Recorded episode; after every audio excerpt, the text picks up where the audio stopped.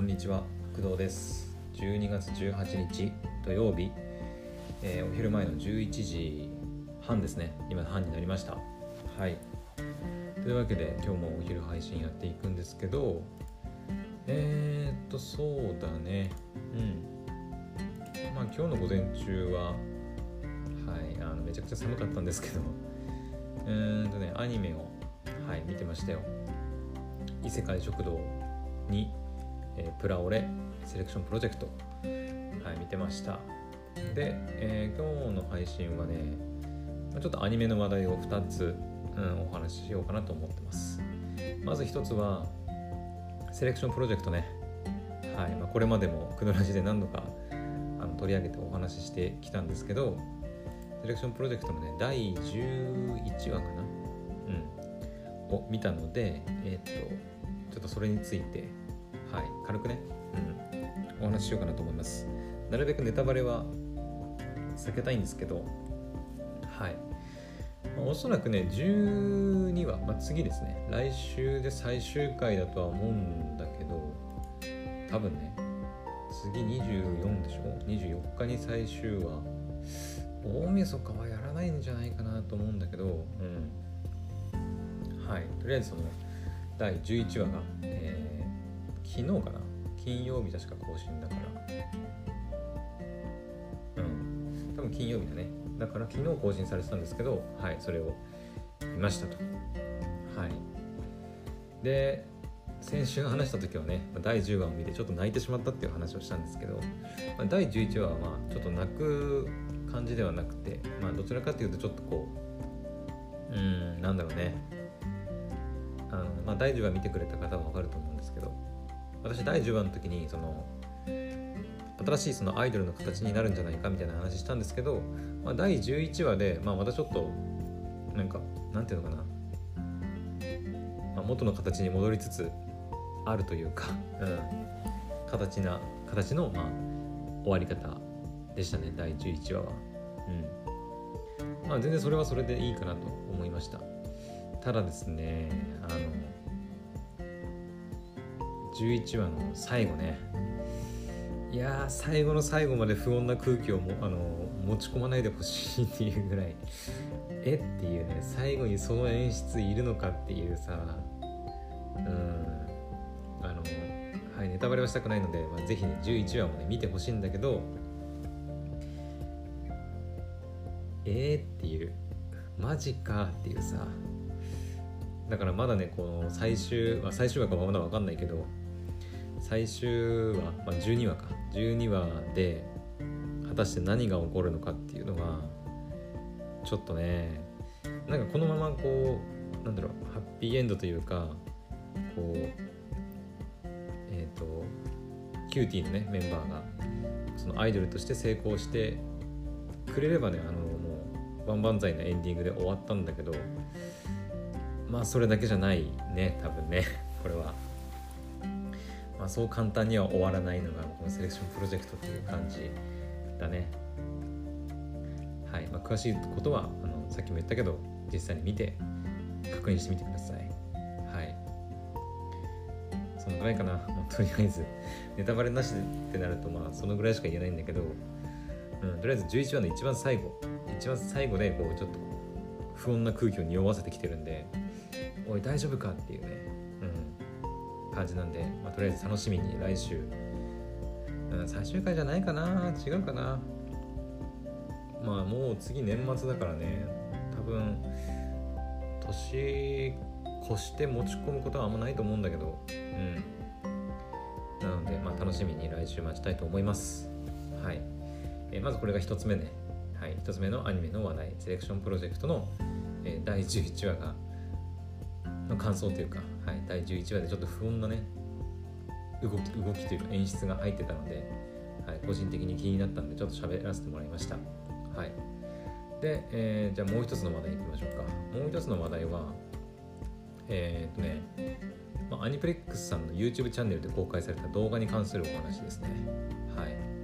えー、っとね、テレビアニメの「ボッチ・ザ・ロック」っていうね作品が2022年に、えー、放送開始されるみたいです。はい。ボッチ・ザ・ロックねボッチ・ザ・ロックうんあの私全然知りませんでしたあの漫画タイムキララの、えー連載作品らしいんですけど、えー、とクローバーワークスさんが、えー制作を手掛けてえっ、とねこの声優さんはね、えーなんか見たことあるような気がするんだけど青山吉野さん、えー、25歳。私より年下ですね。まあ当たり前か。当たり前ですよね。うん。何に出てる人だろう他に。なんかどあプラオレ出てるもしかして。えーと待てよ。うんゆるキャンのカリブーの店員さんでも出てるな。86の新人でも出てる。えー、っとプラオレのマミ。あれマミってどれだっけ？マミってどれだ？どのキャラクターだ？マミ。えー、待てよ。プラオレ。プラオレ。プラオレのマミちゃんはピンク髪か？あれ？えー、違う。え？マミ？ナオミユリコ。マナカリコユウアヤカナオミえ誰って言ったかさっき？これ私私誰って言ったさっき？小野小野マミああれか。えっと転校しちゃった子か。はいはいはい。そうそうそう。西東京のアイスラピッツにあの所属する。この子か。そうだそうだ。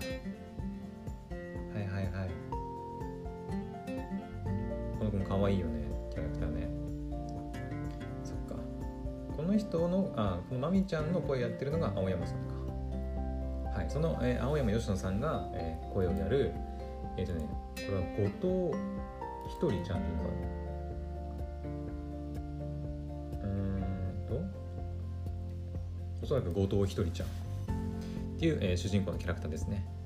イントロダクションをちょっと読んでいくと、えー、ぽっちちゃんこと後藤ひとりは会話の頭に必ず「あ」ってつけてしまう極度の人見知りで陰キャな少女。めっちゃわかるわ。めっちゃわかる。あのいやポッドキャスト配信してていやなんつうの人見知りじゃねえだろって思われるかもしれないけどいやもう人見知りですよ私。うん多分リアルであったらこんなに喋れない。一人喋りだからこそ一人で喋れてるけどあのねやっぱ人と喋るのとね一人で喋るのって全然違うよ、うん、やってみてわかるけど、うん、めっちゃわかる。あの私もね結構口癖であのなんだろう、まあ、私あのもね、まあ、あの口癖の人は結構いるとは思うんだけど。うんなんだろうね。ってしまう瞬間。あなんかその何かさされた時何かしてもらった時に「あありがとうございます」とか「あ失礼します」っていうねことをね言っちゃうね「あ」はちょっとつけちゃう。もう口癖みたいな感じなんだけどめっちゃわかる。うん。で、えーそんな自分でも輝けそうなバンド活動に憧れてギターを始めるも、えー友達がいないため一人で毎日6時間ギターを弾く中学生時代を過ごすことに。おお毎日6時間ってめちゃくちゃ頑張ってない？ねえ。で上手くなったギターの演奏動画をギターヒーローとしてネットに投稿したり文化祭ライブで活躍したりする妄想なんかをしていると気づいた時にはバンドメンバーを見つけるどころか友達が一人もできないまま高校生になっていたと。引きこもり一歩手前の彼女だったがある日結束バンドでドラムをやっているイジえなんていうんだ？イジえ読めない。なんて読むんだこれ？イジイジチえーイジチに2時か2時なんつなんだろうう全然読めねえな名前が。に声をかけられたことでそんな日常がほんの少しずつ変わっていくという風になってますね。はい。6時間ギター練習するってそれだけですげえと思うんだけど。1日6時間やってることなんて私はないね。アニメは好きだけどさすがに1日6時間見てることはあんまないかな。1日3本4本。まあ多くて5本とか見たりするけどそれでもやっぱり6時間はならないしいや結構すごいと思うんだけど。うん。だからギターは多分めっちゃうまいんだろうね。ギターはすごいうまいんだけど一緒にやる人がいないっていう感じかな。うん。結束バンドでドラムってどういうことなんだ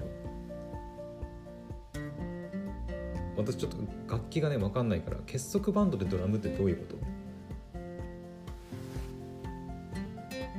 結束バンドってんなんだろう？結束バンドっていう名前のバンドってこと？ん？結束バンドってあんなこうまとめるやつじゃないの？あの何？よくあるそう今調べてるんだけどあのパチパチパチって言ってあのコードまとめたりする時に使う結束バンド。本当のあのなんつうの道具の名前結束バンドじゃないのかその結束バンドでドラムってどういうこと？ちょっと意味がわからないんだけど私。えどういうことなんだろう？全然わかんない。うん。まあそんな結束バンドでドラムをやっているまあちょっと名前の読めない女の女の子なのかな？男なのかな？わかんないけどおそらく女の子かな？に声をかけられてまあいろいろ日常がほんのり少しずつ変わっていくといった作品みたいですね。漫画タイムキララの漫画タイムキララマックスで連載の作品だからうんまあなんだろう。どちらかというとやっぱその女の子ほのぼの系アニメかな？うんだと思います。ちょっと私も全然原作知らないからどどんな話なのかも全然知らないんだけど一応ね公式サイトももうあのあります。はい。えっ、ー、とねこの後藤ひとりちゃんの、えー、キービジュアルがあって ボッチザロック2022年オンエアって書いてあって絶対嫌だ働きたくない怖い社会が怖いって書いてあるんですよ、うん、あとイントロダクションが書いてあってさっきねなんかあじゃあいい生きってすみませんとかねこれセリフが現実が辛くても大丈夫ネットには私にあ消えちゃったなんかセリフがねちょこちょこ出てくるんですよあのえっ、ー、とネットには私に話してくれる人がたくさんいるもんって書いてありますねはいなんかいろいろつぶやいてますあのひとりちゃんがうん私はねこの YouTube の、えーと、アニプレックスさんの、えー、動画で知ったんですけどまあぼっちだロックって書いてるからやっぱりそのまあ、主人公ね女の子6時間ギター練習してギター弾けるぐらいの女の子だからあとそのドラムねドラムが結束バンドでドラムをやってる女の子と会うって感じだからまあそこからあのバンドを結成していくってことなのかな。でなんかバンドで活躍していくっていうお話かな。ちょっとねわからないんだけど、うんまあキララ作品にしてはなんかちょっと暗いというかちょっとなんだろう。うん。あの YouTube のコメント欄とかにもねなんか、えー、キララ作品っぽくないっていうふうにまあ書かれてる人もいたりとか、うんうん、あとは令和の軽音と呼ばれるぐらいの名作になってほしいって言ってる人なんかもいますね。うん。そっか。キララって言ったらあれ軽音もかけフライ先生だったっけ？の作品だったっけか？キララ軽音。そっか軽音か。軽音もね前だいぶ前のアニメ作品っていうかまあ作品だからね。確かにあの軽音みたいな面白いね作品になってくれると嬉しいね。うん。まあでも軽音はね京都アニメーションだったからね。まああれもあれはまあ京都アニメーションさんの能力の高さもあったからうん今回制作はクローバーワークスさんが手掛けるみたいですけど、はいまあ、どんな作品になるか非常に楽しみですね。うん、なんか音楽系にやっぱ力入れていくのかな。まあロックとかバンドがねテーマの作品だからそこの音楽系はやっぱりかなり力を入れてくるんじゃないかなとは思ってます。でアニプレックスさんが YouTube で動画出してるってことはおそらくソニーミュージックからあの楽曲が提供されるんじゃないかなと思うんでうん私結構まあ私っていうかソニーミュージックさんね結構いろんなアーティストさん抱えたりとかしてるし、まあ、そこも結構期待できるところかなって、うん、思いますね。これ略し方なんて訳すんだとと思ってたんだけどボザロって略すの？分かんない。けどボッチザロックでボボザロ。結構言いにくいな。ボザロ。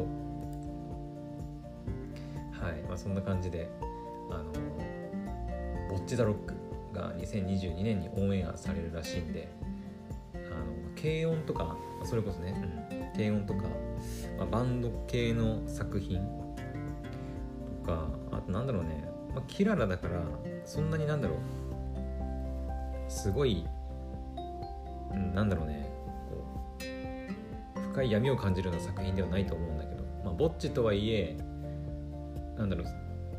どちらかというともっとほのぼのしたようなうんなんかちょっと前向きになれるような作品なんじゃないかなって私は思ってます。はい。気になるね。